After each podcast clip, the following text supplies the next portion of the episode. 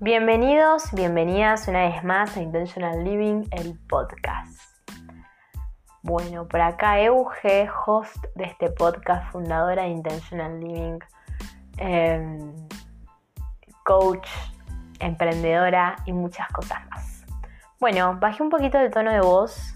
Estoy como en un flow muy bello en este momento, tomando un té de moringa, acostada en la cama, calentita con la estufa Em, aprovechando a grabar este podcast en un día en el que literal todo es un quilombo, pero decidí tomarme este espacio para conectar con algo que me gusta mucho, que es compartir las herramientas que, que voy aprendiendo en esta experiencia terrenal que no son la verdad absoluta, pero sí son mi verdad, sí son mis herramientas y que sé que así como yo las adquirí, las adquirí, las interioricé y las tengo que compartir.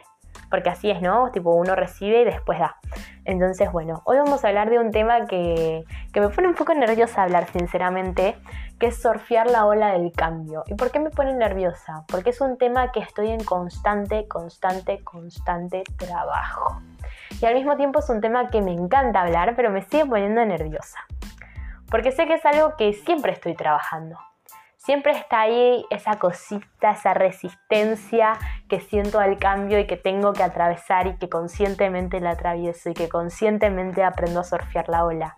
Pero nada, después de, mucho procesarlo, mucha terapia, mucho coaching, mucho biodecodificación, bioneuroemoción, flores de Bach, un montón de cosas más, entendí que, o acepté más bien, que el cambio es la única constante en esta vida.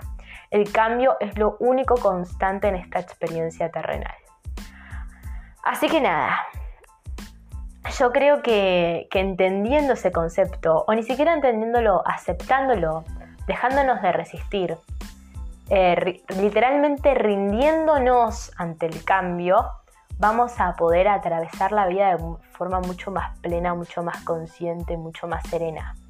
Porque ¿qué pasa cuando no aceptamos el cambio? Nos estresamos, nos, nos agarran, nos, da ataques de ansiedad, nos estresamos, eh, todos estos problemas tipo piel, hormonales, em, crisis, eh, todas esas cosas. ¿Y por qué? Es porque no estamos abiertos ante el cambio estamos abiertos a la posibilidad de que, claro, esto era de una forma, pero ahora es de otra forma y hay que aprender a surfear la ola. Porque la vida es así, contracción y expansión, contracción y expansión, contracción, expansión. Y cuando entendemos eso, podemos empezar a disfrutar mucho más incluso esos momentos de quilombo, donde todo está cambiando, todo es distinto. Y no es fácil, pero, pero llega un punto en que es divertido en que entendés que, que así es la vida y te divertís y surfeás esa ola. Entonces, em, ¿a qué me refiero entonces cuando digo surfear la ola del cambio? A poder abrirse siempre ante la posibilidad de que las cosas cambien. Pero no desde un lugar de miedo, sino desde una total confianza de que el universo nos sostiene, de que el universo nos guía. Y siento que hablo esto y a veces cuando llegan esos momentos de cambio, yo entiendo que no es tan simple de aplicar, pero tenés este audio a mano, tenés este podcast a mano. Entonces en esos momentos de, tal vez de, dolor ante el cambio, de resistencia, lo pones y seguís. Incluso yo hago eso.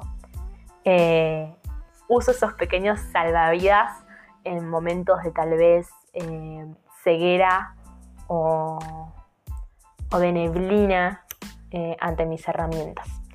Y bueno, eh, ¿a qué me refiero con surfear la ola? A poder abrirnos ante la posibilidad de cambio.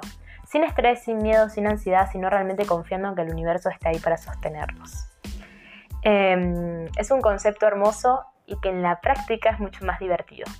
Entonces, ¿cuáles son los primeros pasos para poder eh, hacerlo? Yo creo que primero la confianza. La confianza en uno mismo y en la vida y en segundo lugar, sanando. Y vos puedes decir, Euge, ¿qué carajo tiene que ver surfear la ola del cambio con sanar? Y es que muchas veces nos da el miedo del cambio, porque nos da miedo sufrir, porque nos da miedo volver a algún punto de dolor. Entonces me da el miedo el cambio, me da miedo, no sé, que mi pareja me abandone, me da miedo ese cambio. Y en realidad nadie te está abandonando, porque nadie, solo vos te puedes abandonar a vos misma.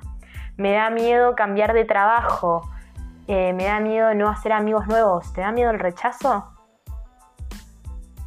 Eso es porque hay una herida que sanar. Porque nadie te puede rechazar si vos no te rechazas a vos misma. Entonces, primer paso, abrirnos a la vida y confiar. Y segundo paso, sanar. Es un proceso, es un proceso largo, nadie la tiene, creo yo, 100% clara.